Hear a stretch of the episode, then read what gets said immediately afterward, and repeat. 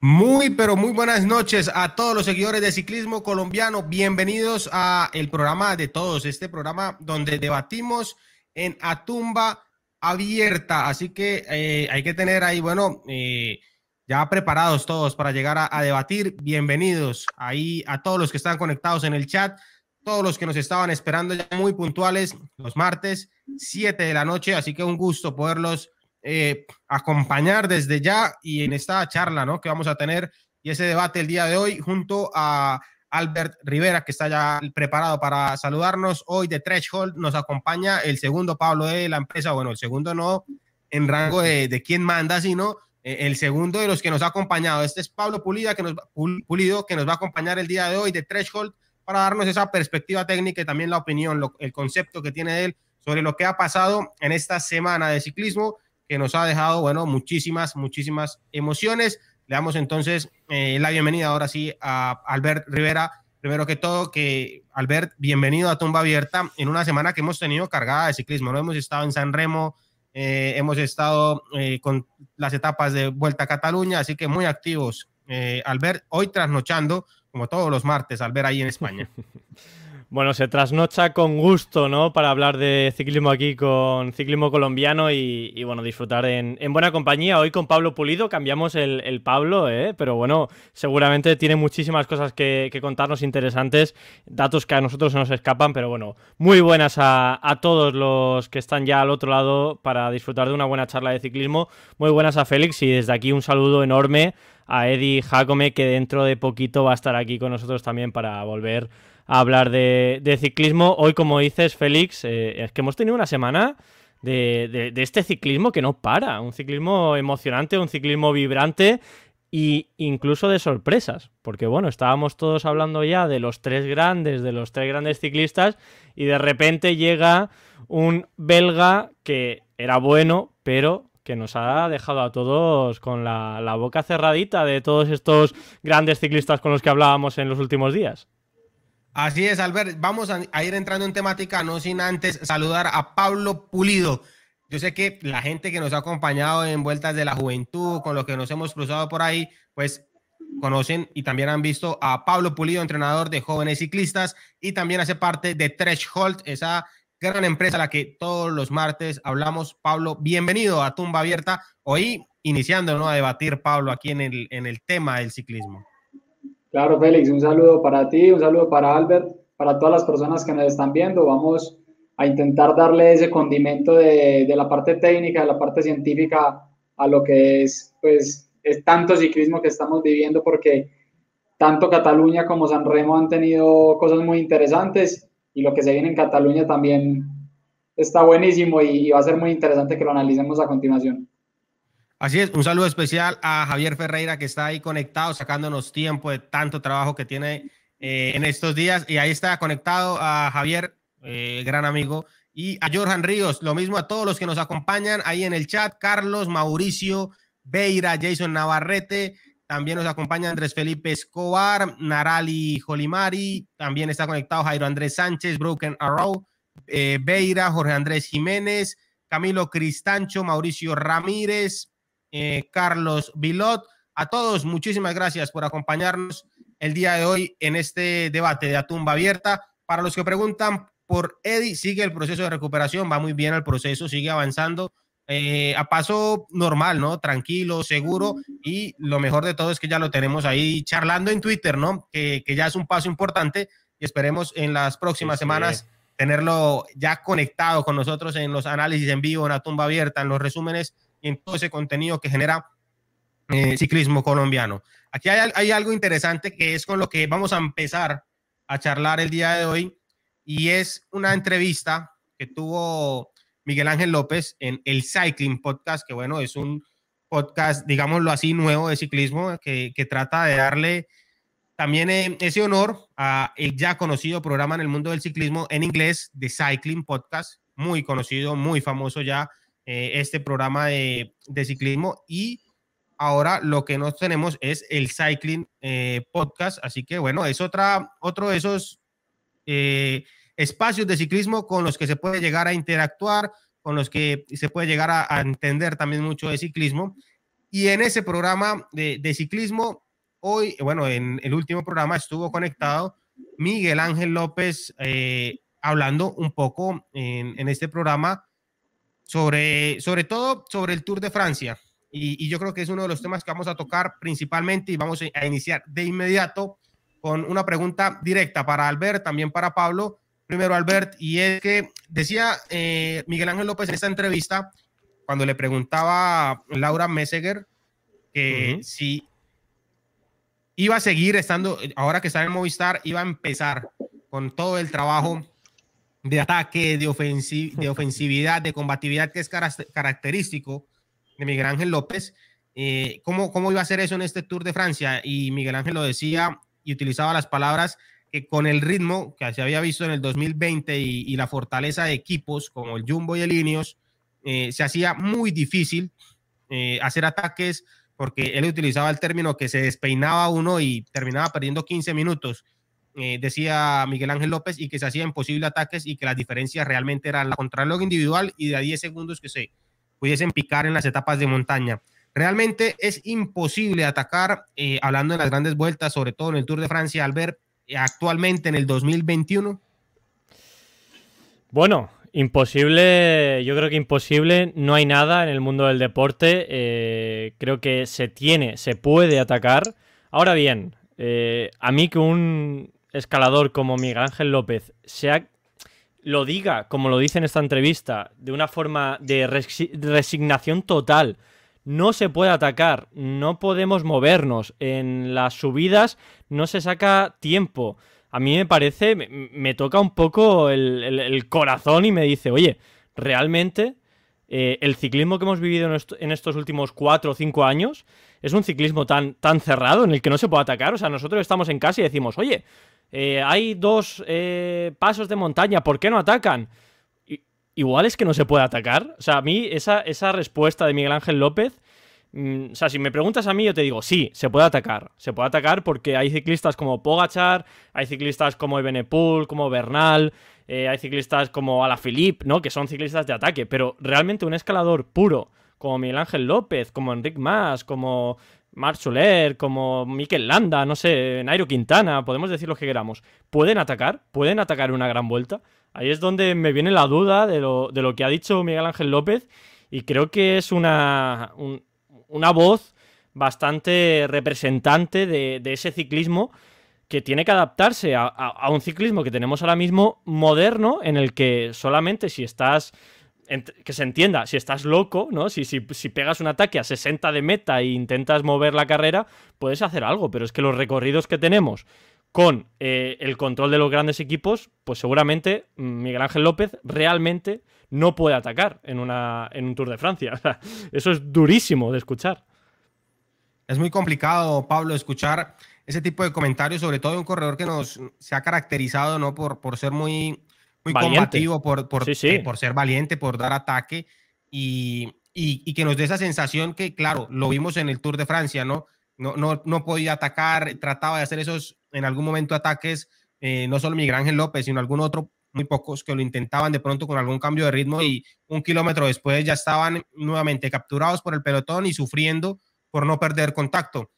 Técnicamente es imposible con el, el digámoslo así, el ciclismo control, como lo llama Eddie, que tenemos actualmente, poder atacar, obviamente mucho más lejos que de ese último kilómetro donde se suele atacar ahora en la alta montaña.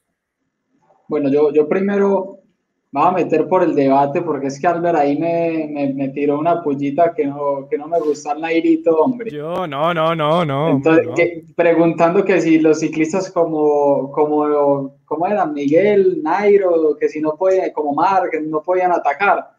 Pero no sé si sabes cuál es el ciclista que más etapas ganó en solitario en la temporada pasada, en el mundo, en carrera UCI.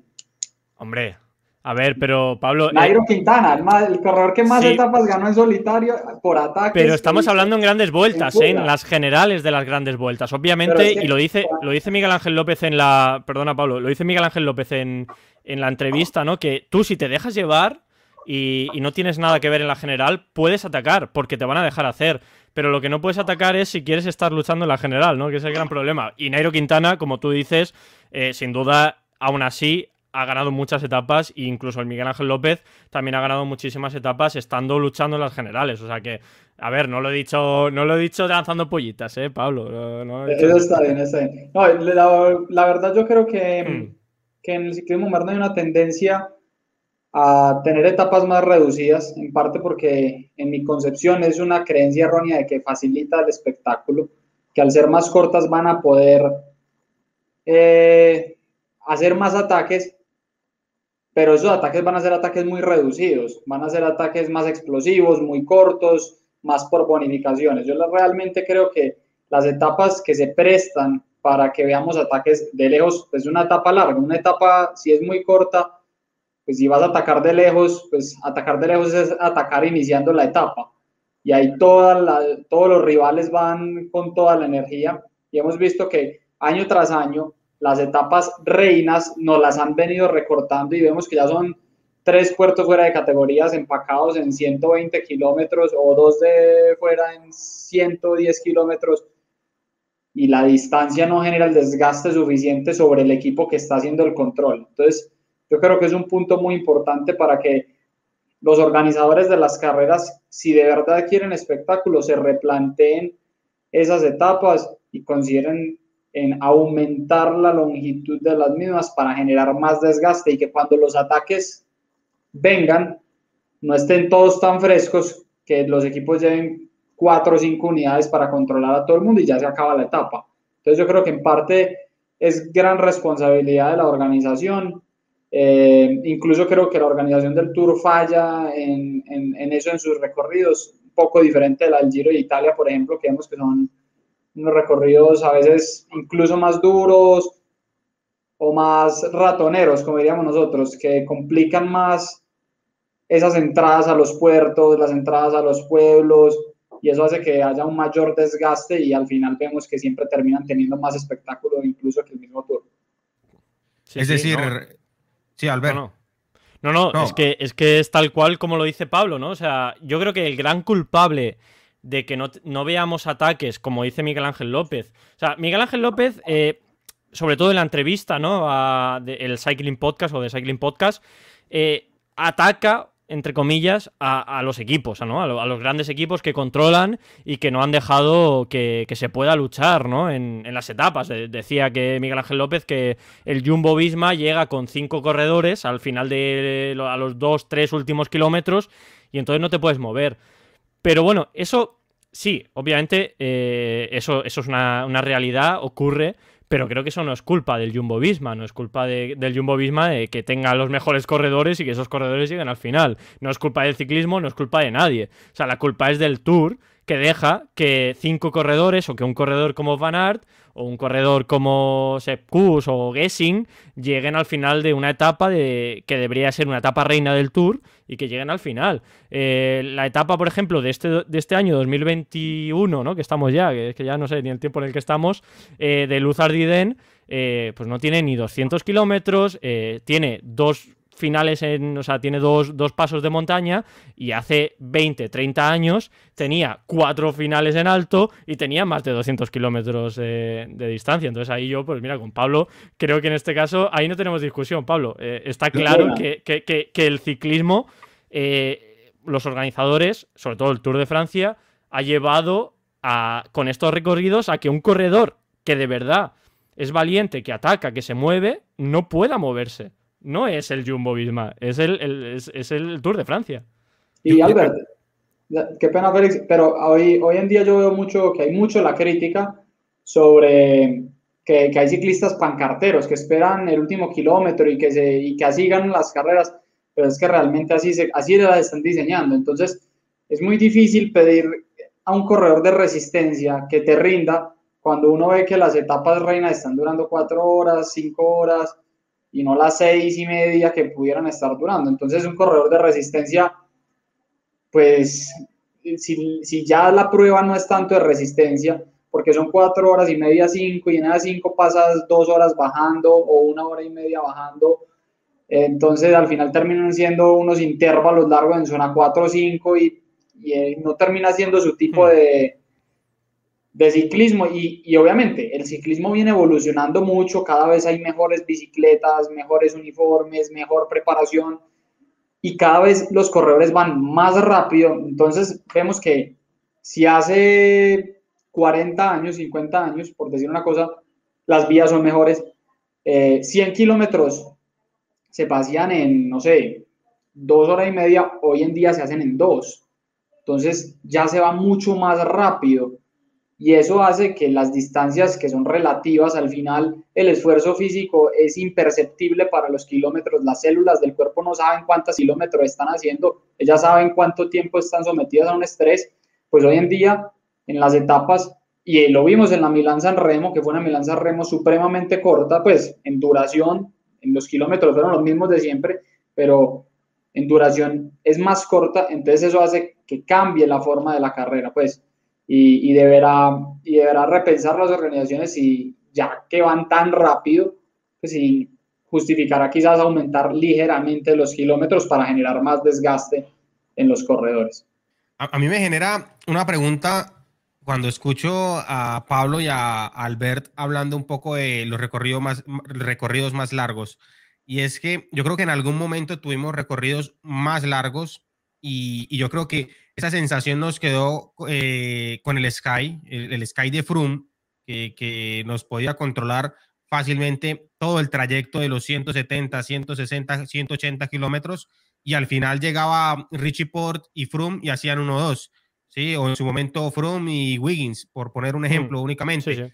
Entonces, a mí, a mí no, no me deja mucha seguridad en, en decir más kilometrajes va a generar más posibilidades de ataque. Claro, aquí hay una relación directa y es que más, de, más kilometrajes va a generar más desgaste en los gregarios, lo cual pues conllevaría a tener menos ciclismo control, por llamarlo de alguna forma. Pero ojo, a mí me, genera una duda y es, no existe la posibilidad, eh, Pablo, que al tener nuevamente más kilometraje, los, los equipos opten por llevar el ritmo más suave eh, en el trayecto. Es decir, aquí ya entra otro factor diferente al kilometraje y es la actitud del equipo del que quiere atacar, del que le interesa ir al ataque.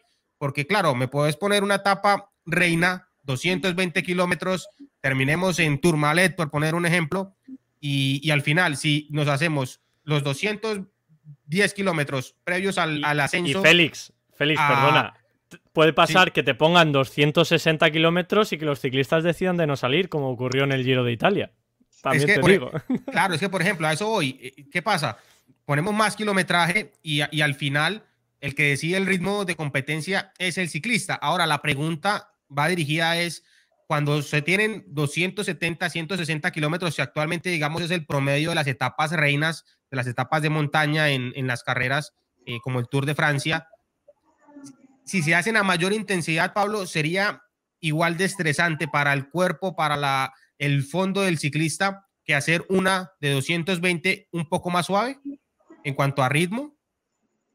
Son, son dos estrés, son, no sé cómo decirte, pero son dos estreses diferentes. Digamos que la intensidad nos, nos va a generar más ruptura muscular, intensidades más altas, mientras que una distancia más larga nos puede generar mayores depleciones de glucógeno.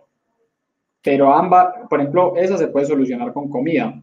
También hay que ver a qué hora termina la etapa, porque entre más larga y más tarde acabe, pues tendrás menos tiempo de recuperar para la etapa del día siguiente, sin contar todo lo que es el tiempo de los traslados en los buses, premiaciones, y eso, mm, eso es, eso es complicado. Igualmente, yo, yo estoy convencido de que la fórmula que muchos han postulado de que menos kilómetros es más acción, eh, para mí está mal. Pero la verdad, siempre que lo he visto, esas etapas súper cortas, sí, terminan siendo un montón de ataques y todos llegan a la meta en 10 segundos. Y uno ve 15 ataques, pero todos llegan ahí. Claro. Muy diferente a una etapa de resistencia en la que me recuerdo, recuerdo la del año pasado en ese Giro de Italia que pasaban la cima claro. y en esa eh, todo el mundo reventado tragándose una minutada, me acuerdo la minutada que se tragó Joao Almeida en esa etapa, hmm. porque fue una etapa de resistencia. Ahí el que se funde va y se entierra y pierde un tiempo increíble y se hace una carrera de verdad pues de, de diferencias. pero si no, volvemos al ciclismo de que nos gustan los ataques, pero queremos que se saquen grandes diferencias y queremos que sean corticas, pero que saquen grandes diferencias. Eso es imposible. Pues una etapa que dure tres horas, nadie le va a sacar a otro dos minutos en solitario en un ataque. Eso, eso no va a pasar.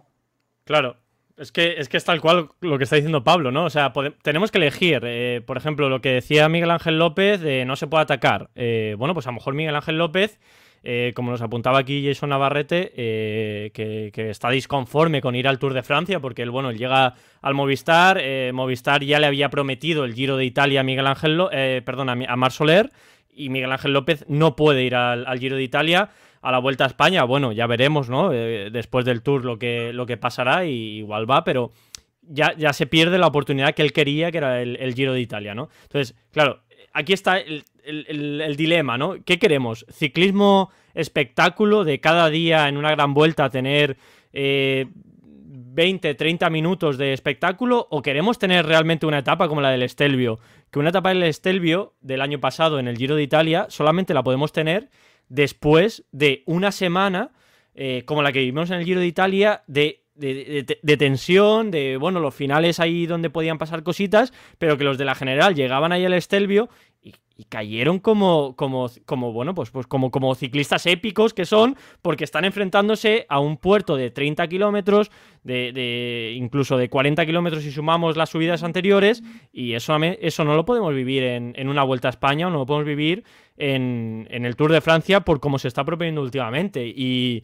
creo que, que ahí sí que no podemos pedirle a los ciclistas que ataquen porque es imposible, ¿no? Imposible en un puerto en el que tú sabes que va a llegar un equipo entero de 5 o 6 ciclistas, eh, le pidas a Miguel Ángel López que le intente sacar dos minutos a Pogachar o a Roglic o a quien sea, porque es imposible. Le puede sacar 20 segundos si le va muy bien. ¿Qué le sacó Miguel Ángel López Félix a, a, a Roglic o a. En ese momento, ¿quién estaban? Roglic y Pogachar.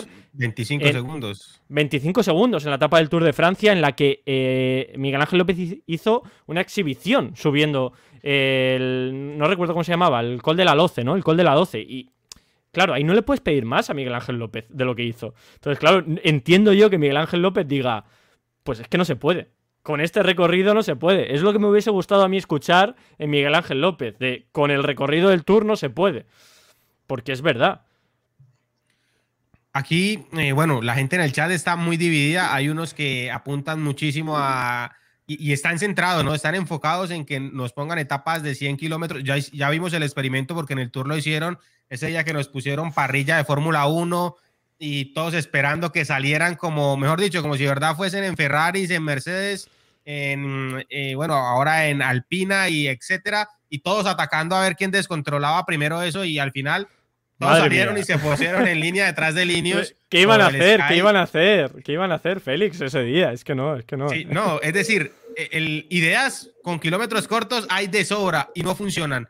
Y yo creo que eh, aquí sigue faltando un, un puntico más eh, por parte de la organización y también un punto más eh, por parte de los ciclistas, de los que quieran intentarlo desde un poco más lejos. Lo que sucede es que, claro, yo concuerdo en algo con Pablo y con Albert, y es que tiene que la etapa que la diseña la organización permitirme tener las ganas de ir, es decir, que yo vea y diga, bueno, es que aquí ya quedan dos gregarios porque ha sido muy difícil controlar el ritmo y puedo atacar, elimino al último gregario y le toca perseguirme al líder y nos damos un mano a mano.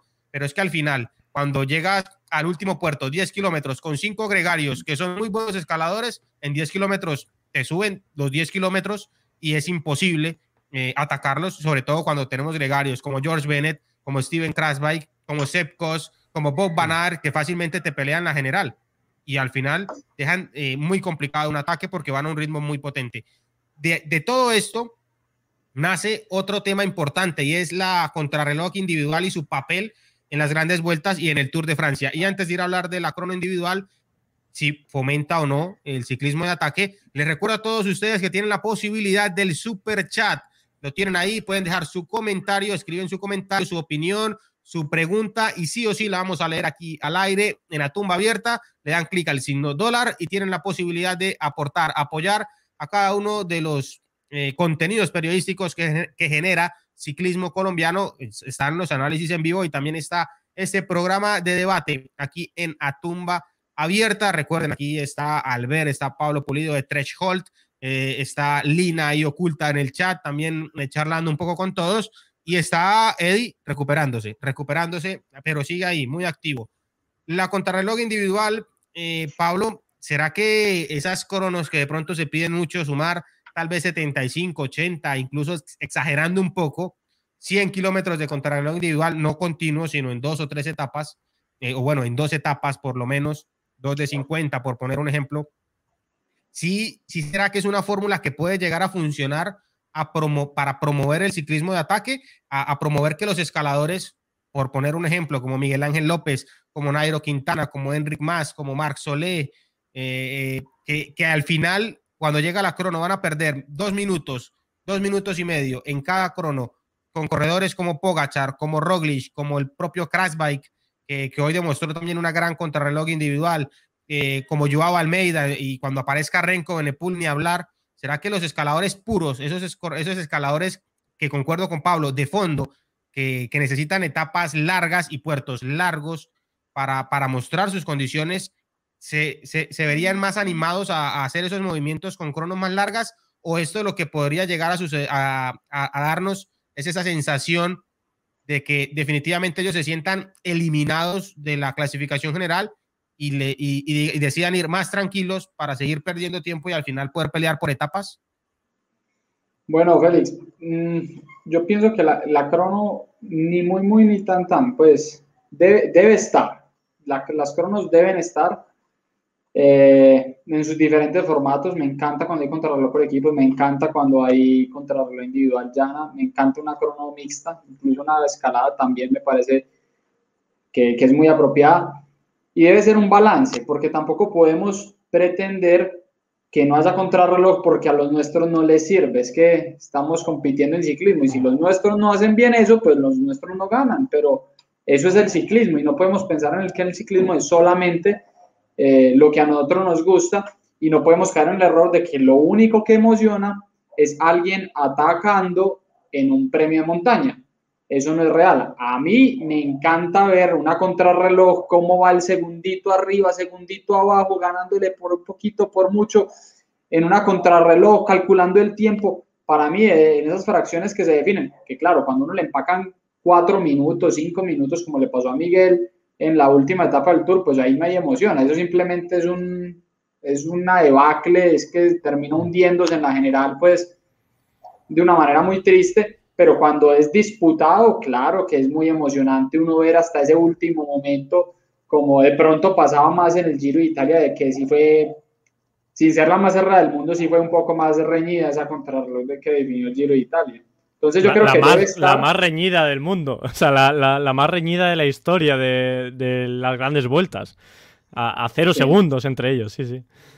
Yo, yo, creo que debe estar, definitivamente la contrarreloj tiene que estar y es algo emocionante. Creo que tenemos que aprender también a ver un ciclismo diferente, no solamente ver el ciclismo. Es más, si tú me preguntas las etapas más emocionantes del año pasado en el Tour de Francia, la de los abanicos donde Pogacar quedó cortado, porque venía de un pinchazo, una caída. Esa fue la mejor etapa de ese Tour de Francia, la de los abanicos, ninguna de final en alto. Y no porque... Le, perdonaron la vida a Pogachar en esa etapa, ¿eh, Pablo? Porque realmente ahí fue. Porque, claro, Roglic no pensó en que estaba Pogachar, o sea, no pensó que Pogachar podía estar el último día luchándole la, el Tour de Francia, pero realmente ahí se perdonó la vida a, Pogachar en la, en la, general, sí, sí. O sea, como dices. Entonces, yo, creo que eso, que, que tiene que estar. Y ahí me das chance de hablarte de otra cosa, y es que parte de la culpa, como lo hablamos ahorita, la puede tener la organización, el diseño de sus etapas, y, eso lleva a que también tengan una responsabilidad los equipos, pero en mi concepto, a diferencia de lo que piensa Miguel, no es culpa del equipo que controla, es que el equipo que controla, controla porque sabe que va a ir a ganar el día de la crono, para que va a arriesgar la general y a su sponsor sin ninguna razón, él no tiene por qué hacer eso. E, e, es que es un estilo de ciclismo totalmente válido, que no es trampa, que a muchos no les gustará, pero que se ve en la televisión muy fácil de ejecutar, pero no es para nada fácil de ejecutar, es, es bien difícil eh, ejecutar ciclismo de control también y sobre todo a ese nivel, controlar a todas esas bestias que vienen detrás hay que tener mucho motor para que nadie le salte a uno. Ahora bien, entonces preguntamos, una etapa con dos, tres premios encadenados, hay veces yo digo, ¿por qué los equipos no están mandando a sus gregarios adelante y por qué el líder no está atacando en el momento clave intentando hacer un puerto cuando es? Entonces, ahí viene también la reflexión para esos equipos que quizás no tengan en su nómina nombres tan despampanantes, pero que puedan intentar desde la táctica es que eh, hacer, algo, hacer, algo diferente. Y es que al final, si no van a ganar la carrera porque los otros controlan, pues al menos ganen, piérdala intentándola ganar, pero no piérdala sabiendo que va a perder. Es, al menos es lo que yo, yo como director eh, intento cuando salgo con el equipo. Hay carreras que uno sale y las da, sabe que va en la posición de perder, que no hay dónde atacar, pero si ya uno va a perder, ya qué importa. Ya salga simplemente a, a ver qué pasa y tírese las de loco a ver si gana. Porque lo peor que puede pasar es que quede perdiendo como va. Claro, eh, Albert, aquí tenemos super chat de Beira que muchísimas gracias a Beira, fiel seguidora de ciclismo colombiano. Siempre, un abrazo. siempre está ahí conectada. Así que un fuerte abrazo, un gran saludo para Beira. Nos dice, los juicios y evaluaciones de las personas se ven influidas por los incentivos que regulan las reglas y prácticas en las que participan. Eh, lo que nos dice Beira y nos deja otro super chat que complementa con el comentario doble super chat continuo de Beira. Muchísimas gracias. La organización del Tour de Francia en los últimos años ha incentivado a un ciclismo de control que ha, que ha encontrado equipos capaces de hacerlo muy bien. Aquí es importante, y, ya que Beira lo toca, lo que venía hablando Pablo, no, no nos confundamos, que no nos guste eh, por temas de espectáculo. El ciclismo control no significa que sea fácil de ejecutar.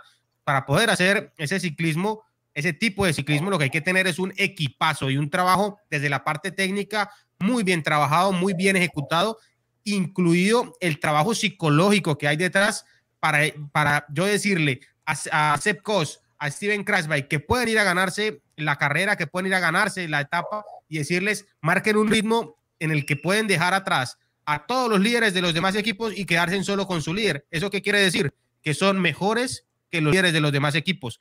Eso es lo único que me dice a mí. Y tener un equipo a ese nivel es realmente complicado. Por eso solo hasta ahora dos equipos pueden darse el gusto de decir que lo pueden ejecutar plenamente y de buena forma porque algún otro lo ha intentado y revientan eh, a, 50, 60 kilómetros de meta y queda líder solo, mientras que Ineos y Jumbo lo han podido ejecutar de muy buena forma y al final eh, llegar a, conseguir el objetivo que es ganar. Y aquí también, y yo creo que en algún momento lo tocábamos, el punto aquí para los patrocinadores es ganar.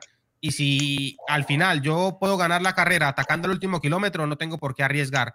Pero lo que dice Pablo también es muy importante y es que si vamos a perder, si estamos ya definitivamente muy atrás, si decimos no es que no podemos, pues hay que hacer algo diferente porque es diferente, y lo decíamos, lo hablábamos hace unos programas en la tumba abierta, es diferente perder haciendo una exposición de marca de, por poner un ejemplo, de 15, 20, 30 minutos que lo intentamos y estuvimos eh, ahí en televisión haciendo y que todo el mundo hablando de nosotros, es diferente eh, perder de esa forma, sobre también para el patrocinador, que perder mientras estoy escondido en el pelotón, mientras el que se roba la imagen es el Jumbo o es el Ineos. Y cierro con este super chat que tiene pregunta de Nara, Narali Jolimari. Muchísimas gracias por el super chat. Nos dice cómo mandarían la estrategia para romper el control de un equipo como el Jumbo y o el Ineos. Y esa pregunta se la traslado al director de un equipo de ciclismo aquí que está sentado, no es ni Alberni, soy yo sino es Pablo Pulido que dirige a jóvenes ciclistas y aparte de eso, dirige bueno, el, programa, de Threshold, que, del que ya estaremos hablando un poquito más adelante. Pablo, ¿Qué, ¿Qué, podemos decir? ¿Cuál sería esa estrategia de pronto que pregunta se le puede complicada, ¿eh? Pregunta complicada te han mandado a ti, ¿eh? La pregunta del millón. Y para ponerla un poco más sencilla, porque es una pregunta muy complicada, supongamos que tienes al mejor equipo, ¿no? Supongamos que tienes un equipo capaz de, de hacerlo en cuanto a piernas individual o en equipo. A, jóvenes ciclistas. Exactamente, que estás ahí listo para, para romper el equipo eh, del Jumbo con... con bueno, lo, primero, Félix, es, es, hay que escoger, ¿sí? Uno no puede salir a intentarlo todos los días. Ellos son seres humanos y, esa, y eso no es, no es un play, no, no es un videojuego. Hay que escoger el día, hay que guardar, hay que tener varios gregarios muy frescos, ponerlos a perder tiempo los días anteriores. En parte, es por eso creo que al Movistar nunca le funcionó muy bien, porque el Movistar, a pesar de que tenía buenas fichas para intentarlo, el estar disputando esa general por equipos implicaba que muchos de sus corredores estuvieran desgastando día tras día para sumar el tiempo del equipo. Entonces, de pronto no tenían los gregarios tan frescos siempre como los pudieran tener. Y además, muchas veces lo que pasa es que los equipos terminan mandando los corredores en la fuga para hacerle el puente al líder. Se empieza a ir la fuga lejos y caen en la tentación de ir por la etapa y no por esperar su líder en la general. Entonces, ahí hay que tener mucha personalidad del director y entender de que de pronto puedes estar jugándote la carrera, pero muchas veces el ver la etapa ahí como tan, entre comillas, fácil, hace que esos equipos como el Jumbo, como el Ineos, permitan más bien que la fuga se vaya lo suficientemente lejos como para que se complique el puente y al final los de adelante se dejan llevar por la inercia de la fuga y terminan disputando la etapa y no esperando a su líder, como te acuerdas, no sé si pasaba con, con Soler cuando se enojó por esperar a Nairo. Entonces, eh, yo creo que, que habría que entrar con varios corredores en una etapa con varios puertos. Una etapa de un solo puerto no, no es la opción, una etapa con varios puertos, tal vez después del segundo, tercer puerto, uno tener dos, tres corredores esperando el ataque del líder de uno, que el líder esté en un muy buen día, además, que cuando entre allá, pues se vuelva en dos opciones, o una guerra de bloques entre el equipo de atrás y el de uno, que deberá estar fresco y para que esté fresco habrá que haber sacrificado eh, tiempos y generales los días anteriores, mientras que los del equipo del líder no podían hacerlo porque tenían que estar con él todo el tiempo. Esa es una opción y se arma una guerra de bloques, mi bloque contra tu bloque, que puede que el tuyo sea mejor, pero al menos que el mío esté más fresco. O la otra opción es que el líder vaya conmigo y llegue adelante donde yo tengo cuatro o cinco corredores, pues ya haya metido mucha gente en la fuga y allá pues vamos a darle, pues cuatro o cinco es una idea, pues sería el paraíso, pero digamos tres. Eh, que tenga tres compañeros y esos tres compañeros de verdad vayan allá, me echen la mano y que pues, está bien que el líder de ese equipo, si yo soy el líder del mío, tenga como venir conmigo, pero no va a venir con los seis gregarios al ataque que venían tirando. Seguramente ahí ya entraremos en una posición diferente, donde quedarán tres míos, quizás uno o dos de él, y cuando empecemos ese último puerto, al menos ya no va a ser ocho contra uno, sino que vamos a poder quedar en una situación más de uno contra uno, y ahí ya sí va a ser que gane el más fuerte, pero no, al menos habré podido desbalancear un poquito eh, esa situación, que es complicado sobre todo por los intereses comerciales, porque cuando vos metes tres corredores en la fuga y esa fuga empieza a ir tres, cuatro, seis minutos, la general está como embolatada, vos ibas a hacer el puente, pero ya la fuga va muy lejos, llevas 3 de 11, entonces puedes ganar la etapa. Entonces, no, no, no, mejor no esperen, no quedamos por la etapa porque ganar la etapa es muy importante. Y la prensa y la publicidad, y luego entonces porque luego te da susto que si le haces parar a los tres y luego sale el puente y sale mal, entonces qué bruto, como para los tres corredores no ganó la etapa, la tenía servidita. Entonces, para los demás, la decisión que uno tome como director siempre va a estar mal, hmm. a menos de que uno gane, pero es que cuando uno va a salir a hacer una táctica de estas, uno va a hacerla sabiendo de que lo más probable es que no funcione. Pero que si no la intenta, definitivamente no va a pasar. Hmm. Yo, a mí me sabe mal añadir algo ¿eh? en, lo que ha dicho Pablo. La verdad que ha explicado perfectamente eh, la, diatriba, ¿no? que el, problema que tenemos ahora mismo en el, ciclismo moderno. Eh, sí, hay posibilidades. Hay, hay, hay espacio, ¿no? Hay, hay tácticas, hay estrategias. En el bus, en el bus están los directores y yo he estado por suerte en alguno de ellos y, decían, sí, no, podemos hacer esto, pero luego lo que pasaba en la carrera es totalmente distinto, ¿no? Y a ver, yo, vamos, no quiero añadir nada porque creo que, Pablo ha, ha, explicado perfectamente lo que, lo que se puede sacar de aquí, ¿no? Pero Sí que el, hecho de que ciclistas como Carapaz, em, como Enric Mas, no sé, quiero sacar Nairo Quintana, no, no, quiero decir nombres, pero bueno, este tipo de ciclistas que no son el que no son Pogacar, que no son, no son Ebenepool, mm, que tienen esa bueno, ese top en, en la contrarreloj, tienen que intentar algo. Miguel Ángel López, ¿no? Decía, eh, es que no se puede, ¿no? Tienes que estar ahí a rueda y esperar, bueno, que, que, saques la cabeza, ¿no? Y decía, si sacas la cabeza te despeinas. Bueno, eh, igual no tienes que sacar la cabeza, igual tienes que sacar el cuerpo entero. Y sacar el cuerpo entero es, atacar en, bueno, en el puerto de antes o, bueno, pues yo sé, buscarlo algo. Si no, pues no, no, lo intentes, ¿no? Quizás lo que decía Pablo, ¿no? Bueno, pues, eh, pues ya está. Eh, busca, busca, otro, busca otra, otra tarea y ya está. Sí, sí. Y, hay algo que, que, que pena, Félix, Y, es, el equipo que te rodea. Por ejemplo, lo que estábamos hablando de hacer se puede hacer con un equipo como el que tenía Miguel en el Astana. Pues yo creo que incluso el Movistar hoy en día, siendo eh, no, sí, sí, en seguro. cuanto a resultados, el pobre equipo que es, porque está haciendo una temporada perversa y ayer... Con dos temporadas ya, dos temporadas ya Sí, sí, ayer con lo que intentaron, que yo no sé qué intentaron, controlaron hasta que se les fue otra gente. Eh, pues, pues yo creo que el Movistar igual en, la gran, en las grandes vueltas saca algo y, lo pudieron intentar, pero por ejemplo un equipo como el Arkea, yo no veo al Arkea con gente capaz de ir adelante esperando a Nairo. Rosa y Barguil y ya, no, y Winner si se encuentra otra vez súper inspirado, pero es muy difícil. La diferencia en cuanto, a, en cuanto a sus individualidades hace que sea muy complicado, por ejemplo, como para que uno crea que, y hacerlo solo es imposible, pues hacerlo, hacerlo solo es, es un suicidio.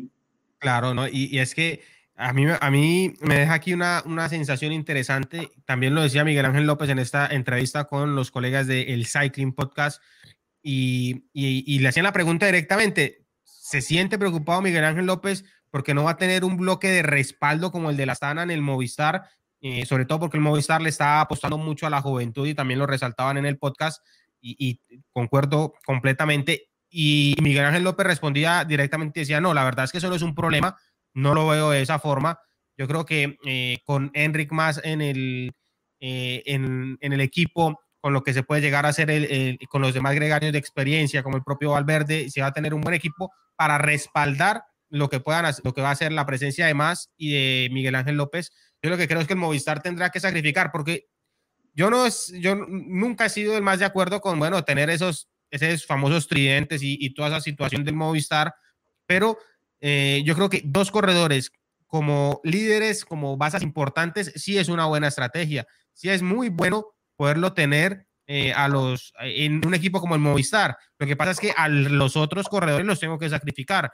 Y recordemos que para la clasificación por equipos son tres corredores que tienen que pasar, eh, que suman los tiempos para esa clasificación. Por lo tanto, el Movistar tendrá que de verdad realmente hacer ese sacrificio para que los demás se puedan dejar a tope, es decir, dejar todo por, eh, por más, por Miguel Ángel López y en algún intento que puedan llegar a hacer. Porque claro, me parece a mí que tener dos corredores como Enric Más y como Miguel Ángel López en un equipo que los respalde bien respaldados va a ser realmente eh, muy interesante. Félix, mm, mira, yo os lo digo ya y no quiero romper el corazón a nadie. Yo soy una persona que me encanta el ciclismo, me encanta la vida, me encanta ser optimista. Pero Movistar en el Tour de Francia lo único que va a hacer va a ser aguantar. Y lo ha dicho Miguel Ángel López en esta entrevista. Y, y Enric Mas es un ciclista que lleva haciendo eso desde que llegó a Movistar. Y Movistar es un equipo que lleva haciendo eso desde que es Movistar. Eh, mientras que no ha tenido al mejor del mundo en ese momento. Y, cuando no ha tenido el mejor del mundo ha hecho eso. Y, y ya está. Y vamos a tener eso. Movistar es un equipo que puede hacer cosas eh, geniales en la Vuelta a Cataluña, como estamos viendo, o geniales o discutibles, como decía Pablo, pero bueno, que, puede hacer cosas en, la Ichulia, en la Vuelta al País Vasco, se dice Ichulia, en, la Vuelta a Cataluña, en la Vuelta a España, pero en el Tour de Francia, Movistar va a ir a aguantar con sus líderes, en la posición mejor en la general y luego la, posición, la, primera posición en, como equipo. Y eso es una lástima, es una lástima porque un equipo que tenga esa mentalidad de máximo, yo pensaba que con Miguel Ángel López eso iba a cambiar, que Miguel Ángel López iba a seguir eso, pero creo que se va a moldar muy bien por lo que dijo en esa entrevista a, esa intención de, Movistar siempre de hacer esto. Pero bueno, no porque sea español ni nada, sino porque un equipo que busque eso, igual que Bora, por ejemplo, Bora con Buchman, igual, eh, querían hacer la mejor posición con Buchman aquel año, hicieron cuarto y chapó por Buchman, chapó, chapó por Bora y felices todos, ¿no? Al final a mí ese tipo de ciclismo no me gusta, prefiero un ciclista que intente y acabe el noveno que un ciclista que no lo intente, y en eso creo que Pablo también está de acuerdo, ¿no? Que, por lo que decías antes, que un ciclista que, lo intenta y bueno, pues si acabas noveno, pues acabas noveno, pero si, si, no lo intentas, vas a acabar noveno o vas a acabar séptimo, ¿qué más te da, no? Ataca y, inténtalo. Bueno, llevamos aquí, bueno, ya 45 minutos hablando del tema López. Yo quiero cerrarlo porque tenemos otros temas para tocar. Siendo... Es que Félix, Félix, perdona, es que esto no es el tema López. Es que López nos ha abierto la puerta, nos ha abierto una. ¿Sabes el meme este que sale una, una presa, ¿no? De, agua y hay un, agujero y dice: eh, Yo no soy no sé qué, pero ¡pum! y sale el agua. Pues esto ha sido, ¿no? López ha abierto la puerta a discutir sobre el ciclismo. Sí, sí, sí. Sí, sí, Tienes razón, eh, Albert. Buena corrección. Muchas gracias, Albert. Y, yo creo que aquí me generaba un tema importante que también lo escuchaba en, el, en el podcast Pablo, y es que Miguel Ángel López eh, decía, claro, él en Colombia entrenó la contrarreloj individual, se sentía muy bien, muy cómodo eh, sobre la bicicleta de la corona individual, llega a Europa y dura dos meses sin poder, eh, sin tocar la bicicleta de la contrarreloj individual, sin poderse montar sobre ella porque va a una serie de carreras en las que no había contrarreloj individual en los entrenamientos no la usaba. Y él dice, claro, cuando llegué el día de la contrarreloj del Tour, no me encontré en buena posición, me dolía eh, en la posición en la que estaba, no me sentía cómodo, trataba de encontrar, dijo, no tenía ritmo, no me sentía cómodo en la bicicleta, totalmente el entrenamiento perdido. Yo pregunto, Pablo, obviamente desde el, desde el desconocimiento técnico, ¿qué, ¿con qué tanto tiempo de anterioridad uno puede hacer una preparación y no llegar a, perderla? Eh, ¿A qué me refiero? Claro, yo puedo entrenar sobre la, sobre la cabra y prepararme mucho, pero dejo de, estar sobre ella, de hacer ese entrenamiento dos meses, y claro, yo, supongo que sí es posible perder eh, el posicionamiento, perder todo, porque claro, ya me estoy adaptando otra vez a, otra bicicleta, a otro estilo, a otra forma de competición. ¿Qué, qué tanto antes de una, de una contrarreloj individual o de la carrera como tal, podría uno decir, no, hasta aquí me concentro ya eh, o dejo la crono, me concentro en, en, otros puntos como hacer reconocimientos de etapas de montaña y todo este proceso, proceso que hacen los líderes. ¿Qué, qué, cómo se ve esa parte técnica de, de, la crono? Bueno, es una pregunta muy complicada, sobre todo porque es muy individual. Cada corredor lo asimila más fácil o más difícil según su condición, según su especialidad y, y según su memoria muscular. Entonces, realmente cuando se están preparando estos cronos hay que tener la bicicleta de contrarreloj lista con mucho tiempo antes, hay que practicarla muchísimas veces y ojalá, ojalá, incluso una, dos veces por semana salir en esta bicicleta y ahora pues dos meses sin tocarla es mucho. La pregunta que yo me hago es, pues, ¿por qué pasa esto en un equipo que está pensando en disputar el Tour de France? Si algo malo pasó, algo, algo no está bien porque no es necesario, no es necesario salir a hacer series muy duras, dame un segundito, Albert, mm. sino que tú las puedes no sé, acabas tu entrenamiento y llegas a la casa y, puedes estar pues, en la casa o en el hotel y vamos a hacer otros 45 minutos en la, en la bici de contrarreloj o vamos a dedicarle un día a la semana para mantener el estímulo. Entiendo que durante el tour pues sea una cosa complicadísima, pero te cuento, por ejemplo, nosotros cuando corremos acá las vueltas, que son vueltas de una semana y así, tocamos las bicis de crono incluso la semana previa a la vuelta y durante la vuelta, el día anterior a la contrarreloj, cuando acabamos la etapa, el enfriamiento de los corredores, no lo hacemos en las bicicletas de ruta, lo hacemos de una vez en las bicicletas de contrarreloj y en la tarde-noche van 20, 25 minutos a las bicis de contrarreloj para tener un estímulo sobre los músculos que a pesar de ser los mismos músculos que utilizamos en la bicicleta de ruta, son porciones musculares diferentes. A pesar de que sea el glúteo, es una parte diferente del glúteo la que está empujando, es una parte diferente del cuádriceps la que está empujando y tenerlos activados es supremamente importante. Tan importante es que vemos que en los días de descanso los ciclistas no descansan, sino que tú ves que entre dos etapas en el tour los ciclistas salen a entrenar porque hay que mantener ese tono muscular. Y ahí cuando vamos a montar en la bici de crono, pues ojalá el día anterior hayamos tenido aunque sea un mínimo contacto con ella para, para tener esa memoria neuromuscular ahí presente. No, no, o sea, yo es que quería apuntarte simplemente, Pablo, que, yo cuando hablé con Mikel Landa, el, año que fue a. que estaba en, Sky, decía que, le decían que tenía que entrenar en, en contrarreloj, que tenía que entrenar con la cabra, que le decían que tenía que entrenar. O sea, antes él, bueno, entrenaba lo que le apetecía de vez en cuando y luego cuando salió de Sky igual. O sea, que es que es que mm, parece que no, no tenga importancia, ¿no? Y bueno, todo lo que ha explicado Pablo mm, no tengo nada que añadir porque creo que es la realidad, pero hay equipos, equipos eh, que están en el World Tour que no le dan importancia a eso o que dejan al menos a sus, eh, sus corredores. Pero claro, si yo soy un Movistar, eh, yo creo que a, a, Landa le tengo que obligar, o si soy un Astana, le tengo que obligar a Miguel Ángel López, que en dos meses antes del Tour de Francia, y lo decía, lo, decía yo creo que esto como una crítica a Miguel Ángel López. Mm, hubo fallos, creo que decía exactamente en la entrevista, hubo fallos en mi, en mi, preparación del equipo que no toqué la cabra, la bicicleta de contrarreloj, dos meses antes de, del, o sea, en los dos meses antes del Tour de Francia. O sea, es que es... Albert, y, yo te lo digo, yo, yo, entreno corredores, incluso que ahorita están corriendo sí, sí. Eh, allá en Cataluña. Por ejemplo, yo entreno a Daniel Méndez del Carro Pharma. Y, y, hay veces eh, eh, son situaciones diferentes. Por ejemplo, con Dani es muy diferente el que me farma a, a World Tour. Pues la diferencia es muy grande en, en presupuesto. Y por ejemplo, hoy Dani no hizo la mejor crono del mundo, pero tampoco fue un desastre. Dani apenas tiene 20 años y pues y, ahora es que todos ganan el Tour con 20 años, pero pues eso no es lo normal, son tres fenómenos, el resto de seres humanos normales, eso no es normal. Y me parece que lo hizo bien para, de verdad, no, la crono no la practicamos, pero porque Daniel sus bicis de crono están en Europa y él está acá en Colombia, pero en un equipo como el, como el Astana, como el Movistar. Eh, en, el, en el propio documental del, del Movistar, ¿cómo es que se llamaba? el, día menos, el día menos pensado. el día menos pensado ¿Cómo, ¿Cómo, dicen que no han practicado la contrarreloj por equipos ah. para un Tour de Francia? Yo, yo acá en Medellín, acá en Medellín se corre una sola, una sola crono por equipos, que es la que yo organizo.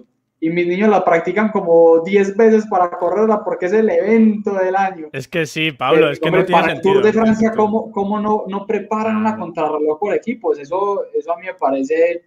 Vamos a ganar el Tour de Francia pero que no salga como sea la primer día que se puede perder un montón de tiempo. No, eso no tiene ningún... algo, algo está mal. Ahora, Pablo, por lo menos eh, en Movistar no dicen que van a ganar el Tour de Francia, porque Enrique Mas eh, en las semanas previas al Tour de Francia dijo que, un, eh, que acabar entre los 15 primeros le parecía una buena posición. Entonces, bueno, vale, pues si tienes esa, esa exigencia, vale. Pero hace unos años, con Nairo Quintana, decían y tenían la posibilidad real de ganar ese amarillo, ¿no? El sueño amarillo.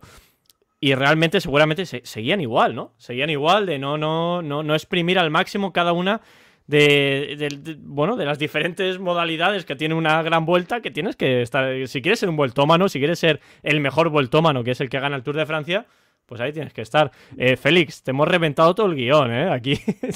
todo este debate. Yo, lo único que me pregunto es, ¿en qué momento irá a dormir Albert? ¿En qué momento irá a comer, a cenar Pablo? Si son las 7 y 53 ya de la noche. No, de verdad. Yo hoy, hoy no duermo ya, ¿eh? Hoy no duermo, Félix. Yo estoy ya a tope. Ahora, de lo que queráis hablamos. Y te voy a decir una cosa. Si el Movistar sigue pensando así, va para la B. Sí. Ojo, ojo que está ahí. ojo que, está ahí. que tenemos pendiente porque sí, el Movistar por ahora está en zona de riesgo y diríamos aquí en, bueno, yo soy de Bucaramanga, aquí en temas de fútbol lo hemos sufrido mucho. El tema de la B, no tanto allá en Medellín, eh, Pablo, con sus equipos, porque son muy buenos, pero eso es lo que es sufrir y el Movistar lo, lo está sufriendo porque yo sé que ya sienten la presión con el tema de los ascensos y los descensos que se van a empezar a manejar en el ciclismo, en el World Tour y con los equipos Pro Team. Así que ese es otro factor muy determinante en lo que puede llegar a ser el desarrollo de las distintas carreras que se vienen en, la temporada.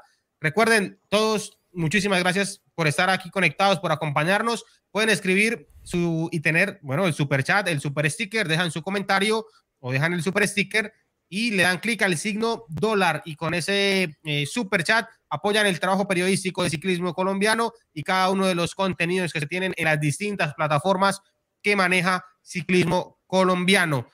Vamos eh, a, digamos, a continuar un poco, pero es que el tema viene muy enlazado todo lo que, lo que vemos hablando un poco de ese ciclismo ofensivo o, combativo. Y, es que el, siguiente tema es sobre la Milano San Remo. 300 kilómetros, eh, Pablo Albert, de, entre Milán y la, bueno, la ciudad de San Remo.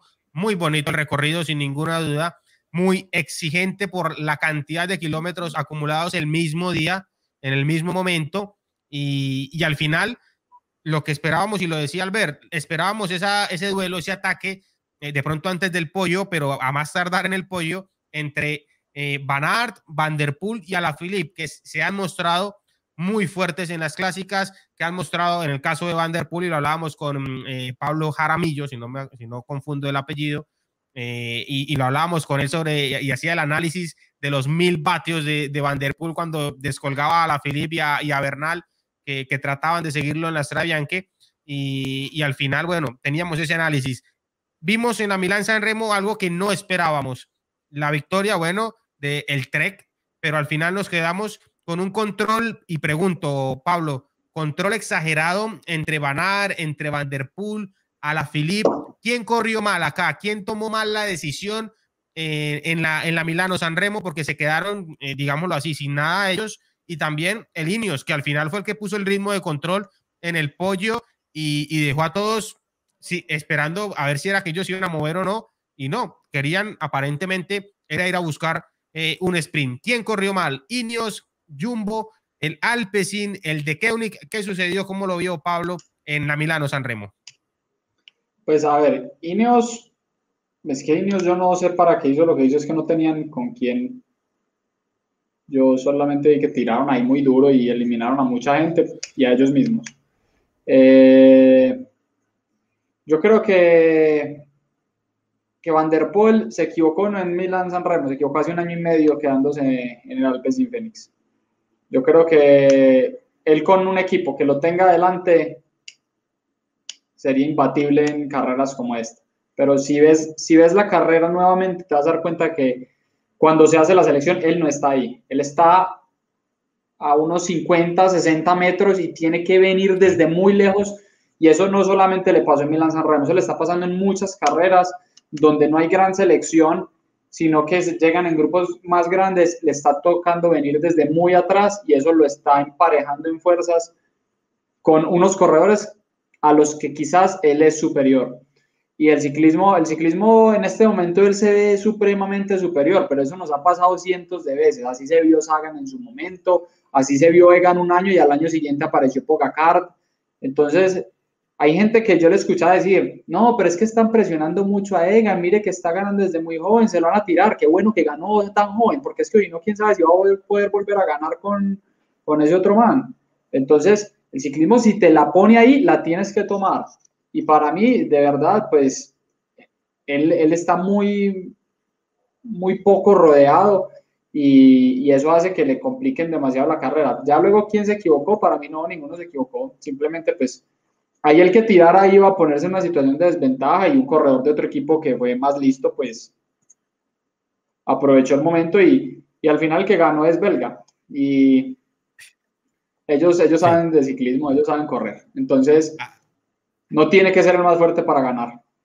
No, aquí lo de, lo de ha sido netamente inteligencia pura y potencia en las piernas y fondo, porque claro, aquí se tiene que ser también muy bueno para ganar la Milano San Remo, darla después de 300 kilómetros. No, no, no, no caigamos, bueno, de pronto en pensar que, ganó por suerte o porque estuvo ahí Y, apareció Steven y quién es este corredor. No, Sí, claro, hablamos de Van Der Poel, hablamos de Van hablamos de Alaphilippe porque todos estábamos allá centrados, pero lo de Stuyven ha sido perfecto. Es que si, él, si, los focos no están en él, él simplemente tiene que marcar la rueda y, atacar en el momento perfecto. Y claro, Pitcott, por ahí me decían, es que Pitcott atacó. Si Pitcott, Pitcott hizo lo que, lo que medio pudo, pero es que atacó a, 100 metros de coronar el pollo. Ahí ya no hay nada que hacer, ¿cierto? Y atacó respondiéndole a algún movimiento de Alaphilippe que realmente fue el que promovió eh, el ataque final y cuando ya terminan el descenso y Pitcock se voltea a buscar a ver qué va a pasar aquí, sale Stuyven y esos 15 segundos que se tardan en reaccionar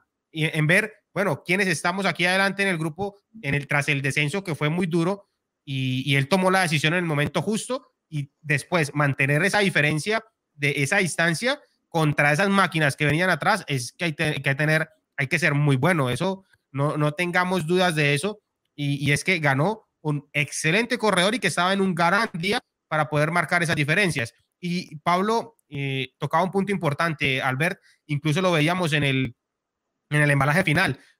Matthew Van Der Poel sale desde muy atrás. En el movimiento de ataque a la Philip, tiene que empezar a perseguir y a, y a, pasar y pasar corredores. Si mal no recuerdo, unos 10, 2 corredores que tuvo que sobrepasar mientras a la Philip iba al ataque con Banar a su rueda y uno se quedaba pensando, eh, también, y, y, a mí me pasaba, estábamos en vivo, a mí me pasaba por la cabeza yo, ¿qué, qué tan fuerte tiene que estar Van Der Poel para que a un ataque de Julian a la Philip, que es muy explosivo, responda de esa forma y empieza a cerrar un hueco tan largo? Claro, hace un desgaste muy fuerte que después le va a costar. Y en el embalaje final, nuevamente, muy atrás y tiene que hacer un embalaje larguísimo que nuevamente nos dice qué condiciones tiene para sostener un embalaje de, esa, de esa cantidad de metros, de cientos de metros tan, tan, tan largo y aún así logra pasarlos a casi todos porque partió casi desde la mitad de ese grupo que llegó a disputarlo. Así que yo creo que más que un error, yo sí veo y concuerdo con, con Pablo aquí, es una falla de pronto de, de, posicionamiento y de toma de decisión en esos momentos claves para Matthew Van Der Poel que le evitan estar adelante, porque yo creo que sí se ha mostrado muy fuerte, sobre todo porque Van Aert ha centrado su entrenamiento en, en, de pronto en buscar una general y ya vamos a hablar con eso de Pablo y eso le genera de pronto algún cambio físico para disputar este tipo de competencias como las clásicas, Albert. Sí, no. Eh, bueno, aquí en, el, en, el, chat hay mucha discusión en torno a, todo esto, ¿no? En el sentido de, bueno, ¿qué, qué, qué, qué es el fallo, ¿no? De, o sea, ¿hay algún fallo? ¿Realmente fue un, una carrera en la que ganó el mejor? Bueno, yo creo que, que ganó el mejor. Ganó el mejor, como dijo Van Der Poel después en las declaraciones después de, del final de la, etapa, de, la carrera eh, bueno, ganó el que pudo hacer un ataque a dos kilómetros de meta y mantener ese ritmo. O sea, a Jasper Steven no le podemos decir nada porque no, no podemos pensar, no, es un rival que atacó y bueno, los demás se lo pensaron. No, no. Se lo pensaron, sí, hubo dudas, sí, hubo intereses, hubo Caleb que era el más fuerte, Van Aert eh, pensó, bueno, yo no voy a tirar todo porque sé que está Caleb y me puede ganar al sprint, eh, Van Der Poel lo había dado todo, como decís, en, esa, en ese ataque de Alaphilippe para encontrarse con él y luego obviamente en el sprint no, no, no tenía su mejor momento de forma. También seguramente había gastado más que otros rivales, como decía Pablo, por no tener el mejor equipo, ¿no? Y, y creo que todo eso, sumado, llegó a que en el momento clave llegó el más fuerte o uno de los más fuertes de ese grupo, atacó y atacó y nadie pudo pillarlo, sí, lo pilló eh, ¿Cómo era? Soren Crack Andersen, Andersen, lo pilló, sí, lo pilló, pero él mismo lo dijo luego después en declaraciones que cuando lo pilló estaba fundido. Estaba fundido y dice, bueno, lo único que voy a hacer es seguir atacando, que nosotros pensamos que era estoy tirando de él, pero realmente era un ataque. O sea, él siguió atacando y nosotros desde casa, que esto es una cosa que nos pasa muchas veces, que desde casa pensamos, no, están Está, está tirando, está tirando. No, no, él estaba atacando. Esto, mira, eh, ha pasado en la Vuelta a Cataluña, en la etapa, en la primera etapa, que un ciclista de, del Ken Pharma, Kiko Galván, que seguramente Pablo pues conoce, ¿no? De, de, este equipo, eh, se pensaba que estaba entre que estaba en un grupito donde habían 15 corredores y él estaba el quinto o el sexto y de repente eran 70 corredores. Entonces, pues un poquito para que nos hagamos la idea de que cuando están ahí los ciclistas, eh, lo que vemos nosotros por la tele no es lo mismo que ven ellos, ¿no? Y, y yo creo que, que, todo eso influye al final en el resultado y, y el más fuerte, el que el, merecedor de la victoria fue Jasper Steven porque hizo el ataque en el momento que tenía que hacerlo y supo mantener dos kilómetros la fuerza eh, de, defendiendo los, los, ataques y las arremetidas de, de gente como, como Van Aert y, como Caleb Iwan y como el propio Andersen. O sea, que no, no podemos decirle nada, ¿no? A, en este caso a Steven. Y, y, eso es lo que hablábamos ahorita. Si ahorita decíamos, ah, ¿por qué no atacan? Y cuando gana alguien que atacan, ah, pero ese no es el más fuerte. Entonces, tenemos tenemos que ponernos de acuerdo, que, él, lo intentó y los más fuertes quedaron mirándose, eso es una forma muy válida de ganar y tiene que ser igual, muy fuerte para haber aguantado lo que hizo y esas son las opciones tácticas que hay. Él sabía que al sprint no ganaba, no le quedaba sino intentarlo y ese ataque podía acabar en dos cosas, o él ganando o él llegando de último en ese grupo de corredores. Exacto, o sea, el último o, descolgado, o sea, es que es eso. ¿sí? Mm, pudo quedar o de primero o de 17, quedó de primero y por nada, pues por, por nada, llegaron con el mismo tiempo. Sí, sí, sí. Pero ganó y fue el más fuerte y fue el más rápido, y fue el que hizo los 300 kilómetros más rápido y así es el ciclismo. Entonces, yo creo que, que falla, fallas no hubo, simplemente eh, el ciclismo es eso y, es muy fácil siempre mirarlo en retrospectiva, pero al final si uno se pone en la posición de cada uno de los corredores, ¿qué hubiera hecho? Pues realmente yo siendo Van Aert hubiera tirado con Calve de acá. ¿Para qué? Sí, tiren y cogen a ese y no gana ese, pero me gana el otro. Entonces, ¿y, y, y qué hubiera hecho? Pues es muy fácil decir, si hubieran tirado, lo hubieran cogido. Eso es muy fácil de decir, sí, pero otro les hubiera ganado. Hmm. Entonces, eso lo dijo, lo dijo Van Aert, eh, Pablo, dijo Van Aert. De lo que ya pasó es muy fácil. Exacto. Van Aert dijo, yo no lo, que no voy a hacer es tirar, como ha hecho en otras ocasiones. O sea, en la propia Milano San Remo, el año que ganó a la Philippe, había un grupo de unos 12, 13 corredores, atacó Trentin a falta de 600 metros y fue eh, Van Aert el que cerró el, cerró el grupo y atacó a la Philippe y no ganó. Y, Van Aert pues haría el quinto el sexto, no me acuerdo, ¿no? Y este año no, este año él se sabe superior, sabe que tiene la oportunidad de ganar al sprint y dice, no, no, yo no voy a gastar mi bala. Y eso es lo que dijo, ¿no? Después de la etapa. Dijo, no, yo mi bala me la guardo, si llegamos al sprint gano, si no, pues haré segundo. No hizo segundo, porque Caleb Iwan hizo un muy buen sprint, pero se guardó su bala y es que es normal. Eso es parte de la estrategia. Lo que tiene que haber hecho Van seguramente si, pues atacar antes, pero claro, díselo tú, ¿no? A Van que tenía oportunidad de ganar el sprint. Aquí nos deja un super chat. David, muchísimas gracias por el super chat. Nos dice buenas noches, muchachos. Excelente análisis, muchas gracias. Y nos pregunta eh, cuál es su favorito para mañana. Albert está desvelado por el equipo. Eh, me imagino aquí por el equipo de ciclismo colombiano. Saludos desde Canadá. Un fuerte abrazo para David que nos saluda ahí desde Canadá. Albert se desvela mucho. Albert yo creo que va a pasar de largo y va a conectar en unas horas, 12 horas, eh, bueno, 13 horas con nosotros en el análisis en vivo de, la tercera etapa de la Vuelta a Cataluña. Albert, no sé si lo ha pensado, y lo mismo Pablo, para responderle a David, en algún favorito para mañana que termina la Vuelta a Cataluña en Walter 2000. Eh, ¿Lo han pensado o los dejo que lo piensen un momento y, retomamos ahora la pregunta de David? No, a ver, eh, yo creo que, mañana, a ver, nosotros es que Félix, tú y yo estamos ahí en los análisis en vivo, metidos en la carrera y seguramente lo tenemos un poquito más claro que, que Pablo, que está disfrutando, que eso es lo, es lo bonito también, nosotros porque nosotros lo disfrutamos de otra forma, ¿no? Haciendo el análisis, pero Pablo está ahí y seguramente en su casa por la mañana se levanta porque me encanta el horario que tenéis de ciclismo allí por la mañana. Os levantáis con el desayuno y ponéis el ciclismo, ¿no? Pues bueno, eso también es muy bonito. Pero yo creo que mañana una etapa así rápida, teniendo a Adam Yates, teniendo a, a Richie Port, ¿no? Pues yo creo que Adam Yates eh, puede ser un, ciclista mañana interesante para, la victoria. Creo que eh, Richard Carapaz, que seguramente muchos lo estamos pensando, ¿no? O Nairo Quintana, el ciclistas que mañana pueden, o sea, que en la montaña pueden moverse, creo que se esperarán al día siguiente. Y, bueno, no descartemos los siguientes días que, que son de media montaña, son trampas absolutas que decíamos antes. ¿Dónde se puede atacar? Pues ahí, en esas etapas se puede atacar 100%. No sé, Pablo, si, si de pronto tiene pensado algún favorito para Vuelta a Cataluña, etapa de mañana, final en Walter 2000, o, lo va a pensar un momento. Daniel Méndez. Daniel, él, se la juega con el de la casa. Daniel Méndez, ahí. Ya, ya, ya, ya hablando en serio, acordemos que Nairo tiene el com de la subida. Nairo sí, que la conoce bien. Entonces, si, si fuera una carrera aficionado, seguro voto por él. Eh, pero como acá no se trata de com, sino de quién gana mañana, yo, yo creo que, que va a ser muy interesante ver qué puede hacer Richie Port. Hoy me parece que hizo una muy mm. buena crono, de que está volviendo al equipo en el que mejor hizo las cosas y, y no sé, pues quiero ver mañana qué hace. Mi favorito para mañana. Un, un, apunte, Félix, que creo que yo he dicho a Adam Yates y no, no lo retiro, pero sí que es verdad que que Richie Port em, ha venido al equipo mm, como gregario, ha dicho que no va a disputar más grandes vueltas, que, quiere ir al, equipo al equipo de casa, por así decirlo, y terminar su carrera allí. Y Adam Yates ha demostrado quizás en UAE que no sabe ser ese líder que remata, ¿no? Porque lo vimos en la última subida en Jebel Jafit, ¿no? Era la última subida de, del, UAE, en la que no pudo...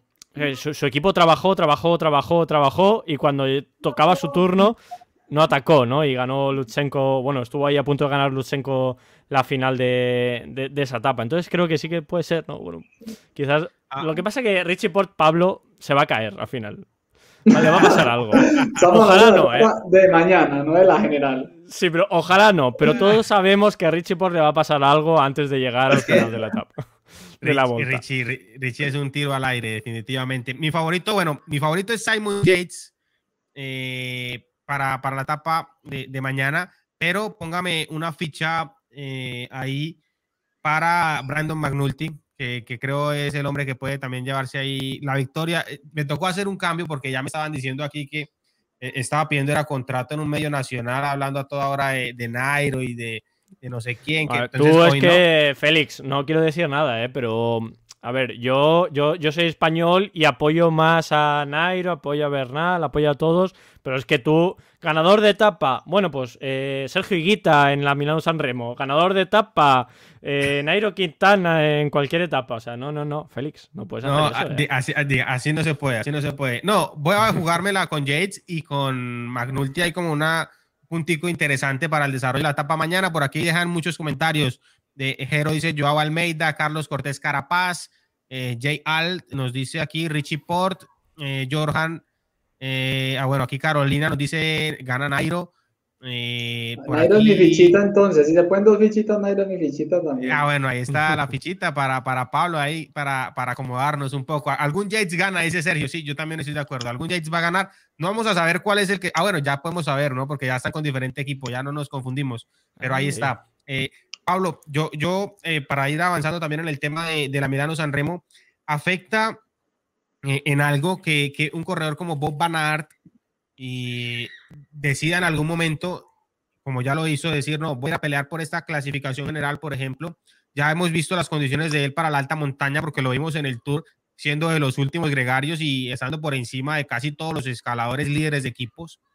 Y, vemos ahí las condiciones que tiene, que tiene Bob pero ¿será que él, tiene que cambiar en algo su, su, entrenamiento y eso le, le puede perjudicar un poco eh, para el desarrollo de las, de las clásicas? O, por decir algo, pierde dos, tres kilos para poder hacer un, poco mejor el ascenso y bueno, los puede ganar ahora que venga ya centrándose en las, en las clásicas de Flandes. No, no sé qué tanto se pueda jugar con eso en espacios cortos de tiempo. Ganarlos incluso puede ser hasta más fácil que perderlos de una manera sana. Eh, y, es complicado porque no solamente, el peso no solamente, la, gente, la gente coincide que cuando hablamos de subir y bajar pesos es grasa. Y eso no, pues cuando estamos hablando de una transformación real en el estilo del corredor, estamos hablando de que vamos a transformar unas fibras blancas de más potencia y velocidad, que son más pesadas, más grandes, en unas fibras rojas de más resistencia. Y no estamos hablando de simplemente comer o no comer, bajar y subir de peso, porque al final la grasa es un, pues al final todos deben estar, ojalá bien limaditos, para que eso no le esté consumiendo mucho más oxígeno y eso no le esté lastrando. Al final es esa, esas células que nosotros tenemos, células musculares rojas, intermedias y blancas, pero esas intermedias son de las que realmente hablamos cuando hablamos de ser una transición entre un tipo de corredor y otro. Entonces, yo soy una persona roja, blanca y intermedia, pero me voy a inclinar más hacia las clásicas, inclino más mi entrenamiento a favorecer que esas intermedias sean un tipo de célula más blanca, más, más potente, más rápida, con más fosfocreatina, eh, con mayor cantidad de metabolismo anaeróbico, las inclino más hacia la hemoglobina, la mioglobina, hacia que me tengan una capacidad de resistir esfuerzos mucho más prolongados, que de pronto pierdan volumen, que sean más ligeras, pero más resistentes, pero ellas no pueden ser blancas y rojas al tiempo. Yo soy o rojo o blanco y hay gente que tiene muchas intermedias, como seguramente será Wout, que pues vemos la versatilidad que tiene para ir en ambos sentidos, pero al final si va por una, pues está yendo en detrimento de la otra y podrá ser años en una y años en otras pero no dentro de una misma temporada eh, ser cambiar pues como si fuera un switch, me prendo, me apago, me prendo, me apago, me prendo, me apago. Eh, velocista, escalador, velocista, escalador, velocista, escalador. No, estaría bien, ¿eh? sería bonito, Pablo, eso, ah. sería bonito. Y ojalá todos fueran así, veríamos sprint de 200 corredores sprintando y 200 subiendo la montaña. Pero... A mí, a mí Pablo, eh, eh, en esa explicación que ha sido nuevamente, eh, como todo lo que nos ha aportado Pablo, ha sido espectacular. La, la, verdad, con esa explicación a mí me, me, deja ahora la duda y, y traslado la pregunta tanto a Albert como a Pablo, y es, en ese contexto, hablamos de un Van con menos potencia, con menos de esas fibras de clasicómano al haberse centrado un poco en, suponemos, ¿no? Centrado un poco en ir a pelear la clasifica las clasificaciones generales como sucedió en, en Tirreno y como lo que vimos el año pasado de pronto en el, ya cuando, cuando fue el momento del, del Tour de Francia y, y, eso le puede restar esa potencia que de pronto necesite para estar cerca de Van Der Poel y, y de Alaphilippe, eh, que son los otros dos referentes ahora que lleguen las, las clásicas de Flandes. A ver, yo, yo, yo creo que, no, se ha centrado, ¿no? Van Aert en. O, no ha cambiado su preparación para ganar grandes eh, vueltas de una semana, ni para ganar la Milano San Remo, en el sentido de que ya, ya estaba preparado para ganar la Milano San Remo, ¿no? Como lo hizo el año pasado. Entonces yo creo que, que simplemente lo que ha hecho Van Aert es probarse. Probarse en este terreno adriático, probar a ver cómo su cuerpo respondía a un esfuerzo de una semana y, una vez, bueno, visto que le ha salido bien, pues veremos, ¿no? Cómo, cómo le va y, yo creo que este año no va a ser ese año. Seguramente estará... Además, es que lo dijeron el año pasado. Eh, el año que viene, 2021, Van va a probar su primera gran vuelta de una semana, entendemos Tirreno, eh, va a probar a ver cómo responde su cuerpo. Pues lo ha hecho, le ha salido bien, yo creo que segundo puesto, vamos, no le puede salir mejor. Y el año que viene, bueno, igual se plantea otra cosa más importante, no lo sabemos. Pero, pero yo creo que este año no le va a afectar en su rendimiento de las grandes de las grandes eh, objetivos, de los grandes objetivos que tiene, que son eh, la País Roubaix, que esperemos que se corra, y, y, del Tour de Flandes. Entonces, bueno, este año no creo que sea el año en el que le pueda afectar. Quizás el año que viene o al siguiente, allá sí que podamos hablar de que se deja de ser el favorito de la País Roubaix para ser uno de los candidatos a estar en el top 10 del Tour de Francia. Entonces ahí, bueno, podremos discutir de si eso es lo que tiene que hacer un campeón de las clásicas o no. Ya ahí yo ahí ya no sé dónde meterme. Y, eso, eso es muy cierto porque al final vamos a preguntar, pues, si él corre para el aficionado colombiano o corre para él y el público del país, porque es que si corría para el aficionado colombiano, sería más importante que quedara noveno en el Tour y ya. En cambio, pues si corre para la gente de su país y para él, seguramente será mucho más importante un Flandes. Sí, completamente, completamente de acuerdo. Son ya las 8 de la, de la mañana, 18 minutos. Pablo nos va a contar un poco de qué trata Threshold, Pablo, dónde pueden contactarlos con ustedes, si todavía tienen cupos o no, porque eso llaman y llaman y llaman a Threshold entonces, ahí en Medellín, eh, Pablo nos dirá, hay, hay cupos y pueden eh, encontrar información en el Instagram, que creo es el arroba que está ahí, Threshold Experts, eh, que tiene ahí Pablo, el Instagram, ahí se pueden comunicar también y Pablo nos va a contar un poco más en qué consiste Threshold. Eddie, bueno, es que Eddie, Félix, ya te está, ya te está trayendo acá al que no es.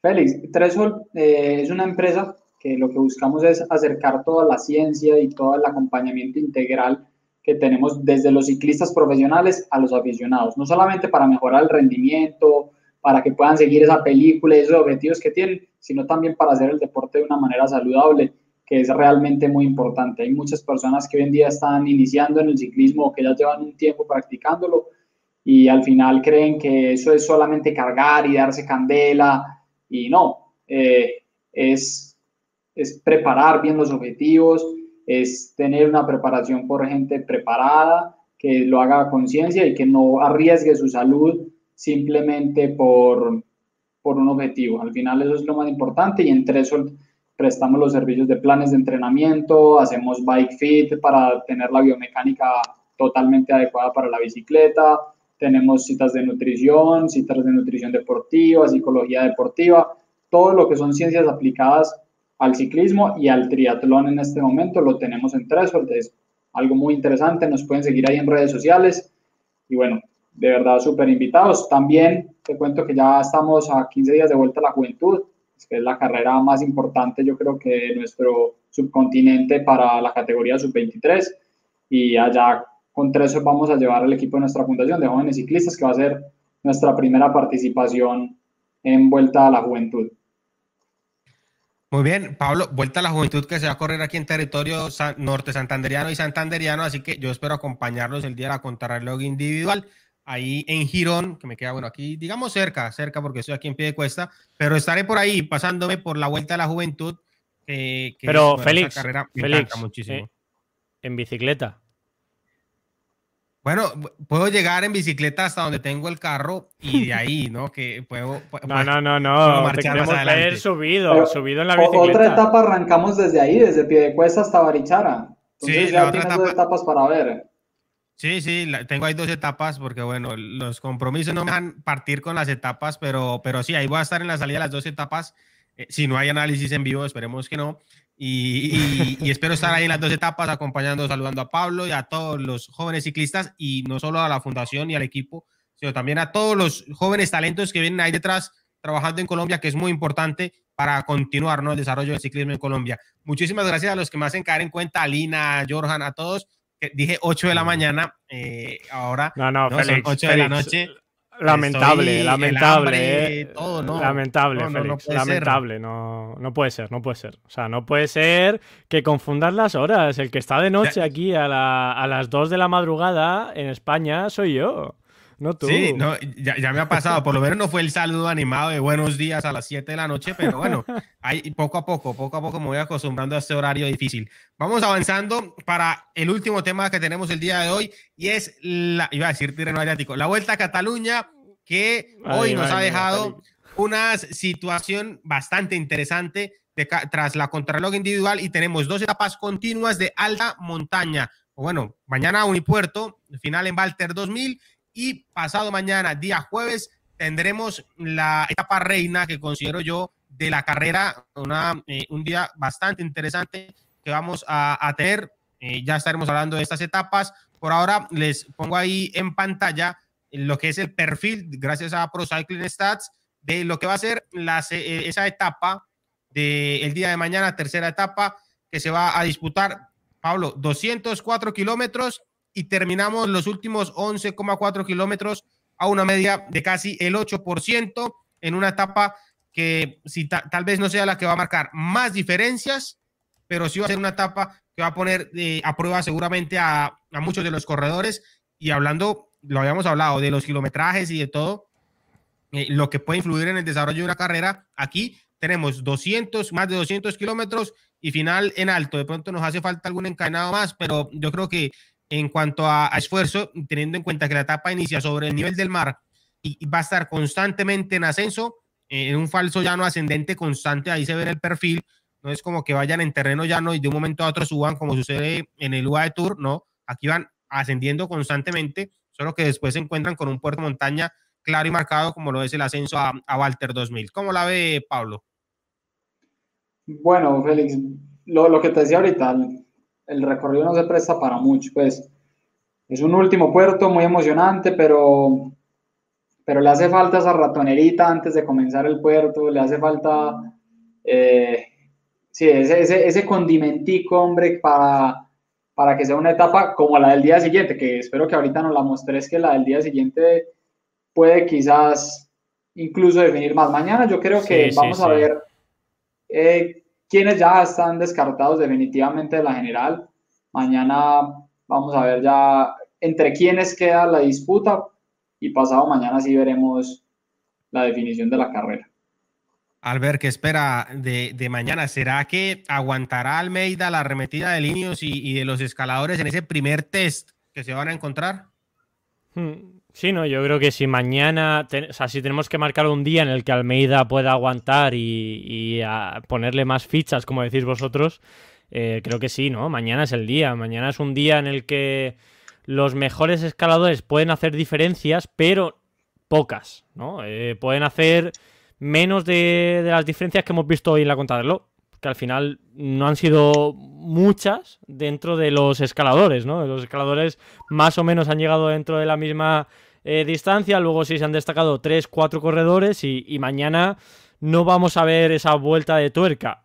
Vuelta de tuerca que, como dice Pablo, pasado mañana, eh, con ese encadenado, si tenemos ciclistas valientes, ahí sí que podemos decirle a un Miguel Ángel López, ¿no? Que decía en la entrevista, ¿por qué no has atacado antes? Bueno, pues ahí pruébalo, pruébalo en la, en la subida de antes y verás como cuando llegas a los últimos dos kilómetros no te encuentras con cinco corredores del Jumbo. Y si te los encuentras, pues mira, oye, te han ganado y te han ganado de una forma increíble y solamente te queda que llegar a la meta y aplaudir y decirles, pues oye, sois los mejores, ¿no? Entonces yo creo que mañana vamos a ver lo, que, lo que ha dicho Pablo, ¿no? El que no puede ganar la Vuelta a Cataluña Em, el que no va a estar ahí de los que están en la general. O sea, ahora mismo de los que están en la general hay muchos que pueden caer abajo. Entonces yo creo que vamos a tener un día interesante que, por supuesto estaremos aquí comentando y, no viviremos ese ciclismo de ataque, pero sí que viviremos, eh, viviremos los primeros ataques de, la general.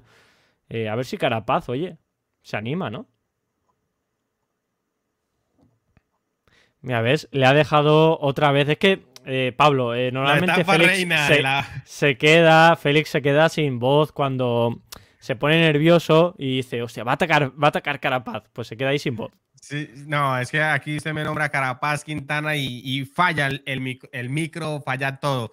No, eh, Albert, em, antes de, continuar con el bullying, pues terminemos con la Vuelta a Cataluña, que mañana nos tiene, el jueves nos tiene la etapa reina y es una etapa interesante. Va a iniciar con un puerto eh, largo, un puerto eh, de, primera categoría que está dividido en, dos tramos. Se tiene, digamos, por decirlo de alguna forma, se inicia en ascenso y se tienen casi 30 kilómetros de ascenso, aunque el puerto realmente tiene 8 kilómetros a una media muy fuerte del 8% de entrada a ese puerto de primera categoría.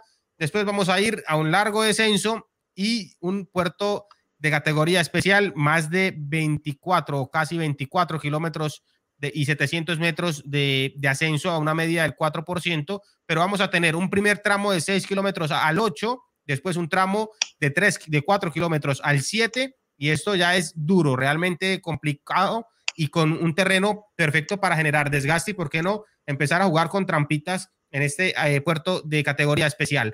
Después ya tendremos el final en Port Ainé, serán 18 kilómetros de ascenso a una medida del 7%. Un etapón lo que vamos a tener el día jueves en la etapa reina de la Vuelta a Cataluña. ¿Qué podríamos esperar ahí, eh, Pablo, con relación a los favoritos, dándose, en, esperemos, mucha leña en, la, en, la, en, la, etapa? Bueno, yo, yo creo que pues, en este momento es muy difícil saber qué va a pasar porque ni siquiera sabemos cómo quedó mañana. Entonces, eh, lo primero será ver qué pasa mañana, con qué diferencias llegan a la etapa y seguramente si queremos ver acción de verdad, alguien tendrá que intentar algo en ese primer puerto largo, que la verdad para ser fuera de categoría me parece que, que no sé, a mí no me convence de que sea un puerto fuera de categoría, me parece que pudiera ser más bien un puerto quizás de primera. muy largo, es muy largo, pero, pero las rampas permiten que ir en grupo eh, lo facilite demasiado y, hacer un ataque ahí se vuelve muy complicado. Y eso es de lo que hablamos ahorita del, diseño de los recorridos de las carreras. Si les pones una subida, por más que le pongas en la altimetría una H y una C en la parte más alta, pero el promedio es 4.4%, a rueda van a ir a casi 30 kilómetros por hora y, y ahí que el que ataque se, se suicida, se inmola. Entonces, habrá que tener gregarios porque ahí sí servirá tener gregarios, ahí sí sirve hacer una escalera, ahí sí sirve hacer un puente.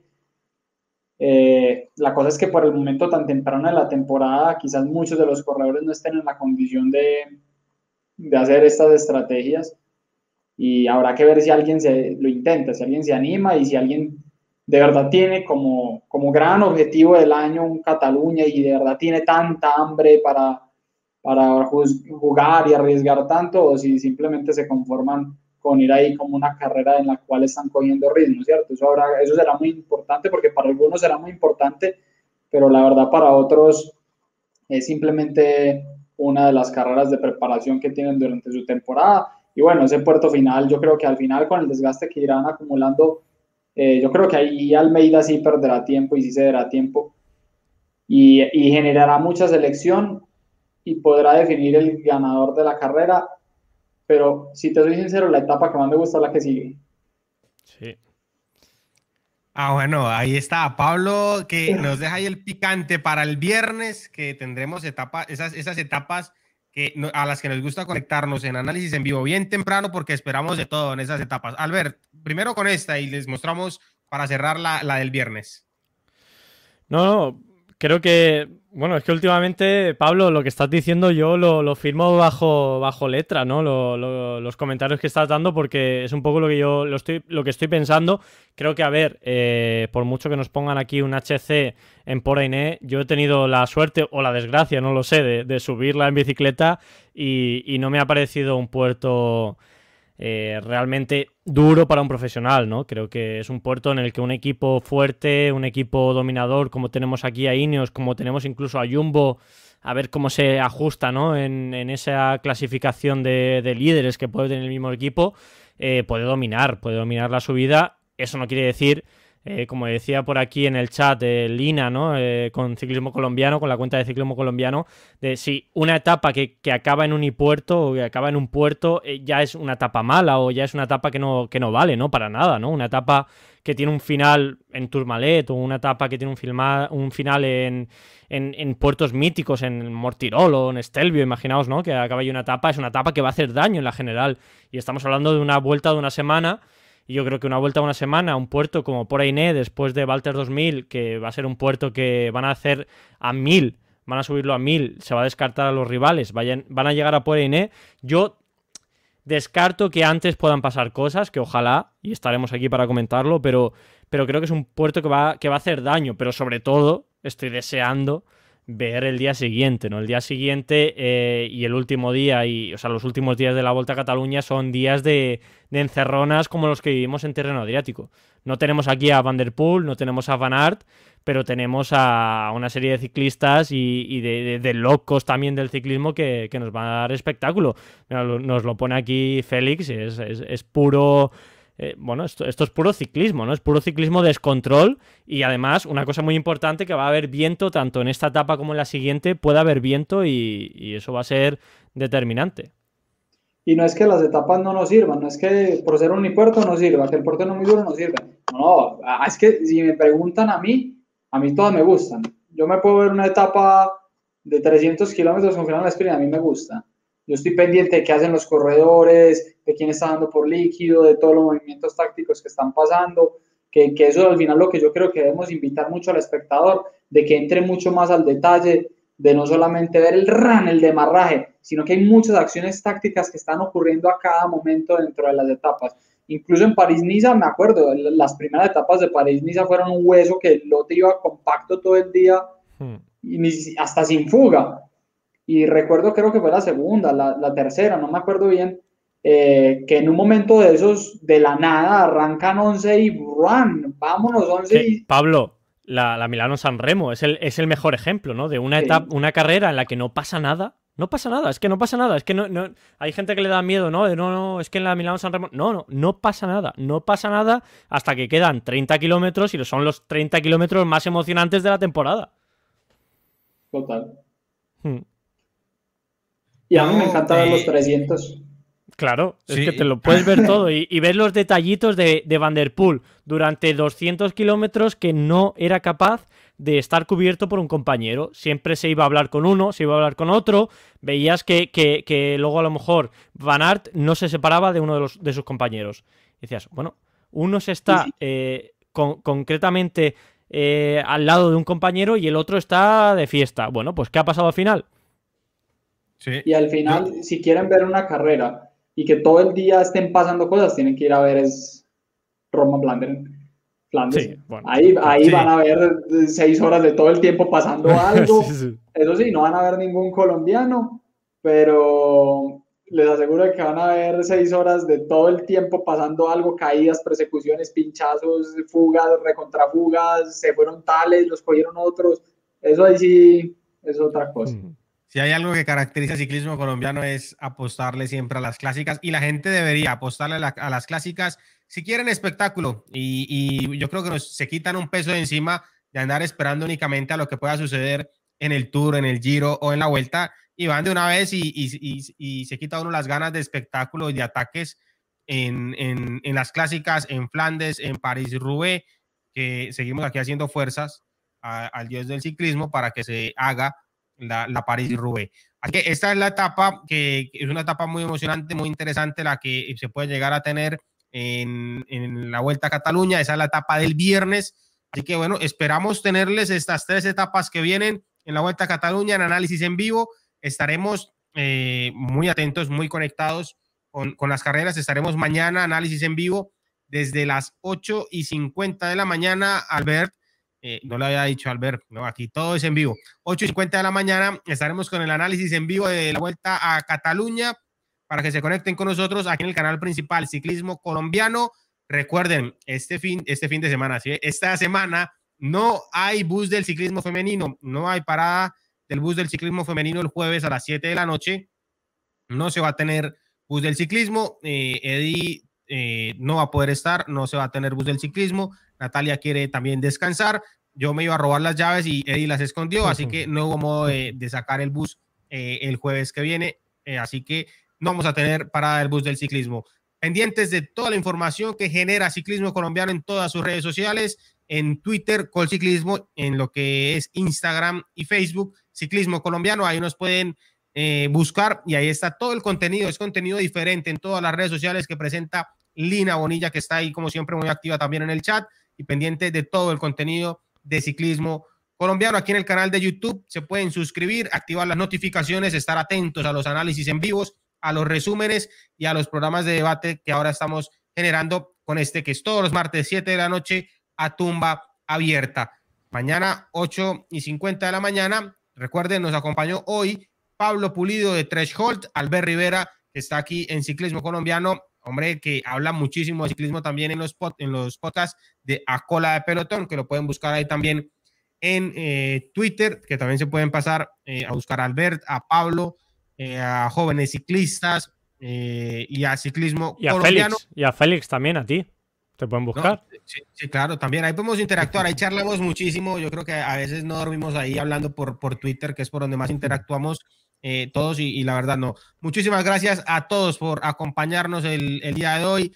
Muy interesante ha sido hoy lo que hemos hablado con Pablo, eh, esa, esa vista que nos ha mostrado del ciclismo y, esa orientación realmente es muy valiosa de cara a seguir siempre eh, generando mayor conocimiento en el público, que es lo que queremos, y también nosotros, porque bueno, de, que estemos aquí debatiendo y opinando no significa que nos la sepamos todas, y, y por eso está aquí Pablo haciendo presencia. Así que Pablo, muchísimas gracias por acompañarnos el día de hoy y, ya será vernos eh, la próxima semana.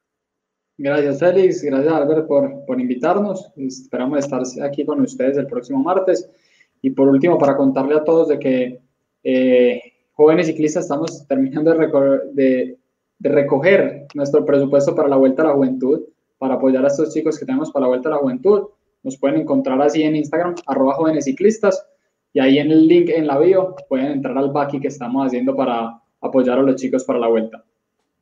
Ahí está, hay que ir a apoyar, pásense por el Instagram de, jóvenes ciclistas y den su aporte. El más mínimo aporte, bueno, es un granito de arena para apoyar el crecimiento del ciclismo en Colombia, para apoyar a estos jóvenes que vienen con Pablo Pulido, con Pablo Jaramillo y todo el equipo de Threshold de, detrás haciendo un trabajo espectacular, un trabajo completo física y mentalmente para generar esos ciclistas profesionales en el país. Albert, muchísimas gracias. Nos oímos en, unas horas. Eh, miro el reloj, pero no tengo. Eh, en unas horas nos oímos, nos vemos, Albert, aquí a través de Ciclismo Colombiano. Sí, sí, bueno, como ha dicho Pablo, apoyarle ahí en el, en el proyecto porque, bueno, creo que Pablo ha dado hoy eh, como, como el otro Pablo, ¿no? Es que al final sois los Pablos que venís aquí a enseñarnos el ciclismo, a enseñarnos la, la, parte más desconocida, ¿no? Para los aficionados que somos nosotros. Somos aficionados del ciclismo, bueno, pues eh, eh, sin duda, como ha puesto ahí Lina en el, en el chat, que también está aquí trabajando con nosotros, pues ahí apoyad el, proyecto, que todos los proyectos que luchan por el ciclismo creo que tienen que tener su reconocimiento. Y, bueno, yo solamente quiero hacer, Félix, una cosa, que es enseñar aquí mi vaso, ¿eh? que es, es agua, aunque aquí se vea amarillo, pero espérate, es agua, agua, agua con gas. ¿Eh? porque había en el chat ahí mucha gente que decía que estaba bebiendo cerveza y no, no, no, agua con gas, por favor, Félix. Eh, Albert, Albert, no promueve el desorden. Aquí el desorden se arma cuando aparezca Eddie con su cerveza, entonces Albert va y la compra. No, por favor. Me toca a mí salir corriendo también a buscar. Pero no, hoy no, hoy estamos con agüita, agüita, no hagan caso a la botella, las muestro así para evitar publicidad que me Agua, agua con gas, eh, agua con gas de esta que, venden aquí en España, no, no, para nada. Pero bueno, ha sido un placer, como siempre, aquí debatir de, ciclismo con Pablo, contigo, Félix, y, con todos eh, en el chat, porque la verdad que como siempre, eh, no me canso de decirlo, el chat, que esa comunidad que hay de ciclismo colombiano es un gustazo porque vemos eh, también por el trabajo de, Lina, ¿no? De, estar ahí por si hay alguno que se le va un poquito el comentario, pero creo que la mayoría son comentarios sanos, de debate, de, aprender y, de, dejar puntos interesantes. Así que nada, nos vemos aquí la semana que viene. Por supuesto, mañana también estaremos aquí con el análisis en vivo, así que nada, a descansar y mañana a tope otra vez. Ahí está, Lina trabaja muy rápido, Pablo. No había terminado de decir la vaca y ya tenemos el enlace en el chat todos a pasar por el, por el Baki. Muchísimas gracias, Lina, por acompañarnos hasta estas horas. Lina casi no duerme, por eso aprovechamos y, la explotamos hasta esas horas de la noche, así que eh, nos aprovechamos. Muchísimas gracias a todos por compartir con nosotros, por acompañarnos en A Tumba Abierta. Nos oímos, nos escuchamos mañana en los análisis, en el análisis en vivo a lo largo de la semana y en ocho días, el próximo martes, un nuevo A Tumba Abierta para seguir debatiendo y, claro está, eh, divirtiéndonos también con todos ustedes, la comunidad de ciclismo colombiano. Chao, chao.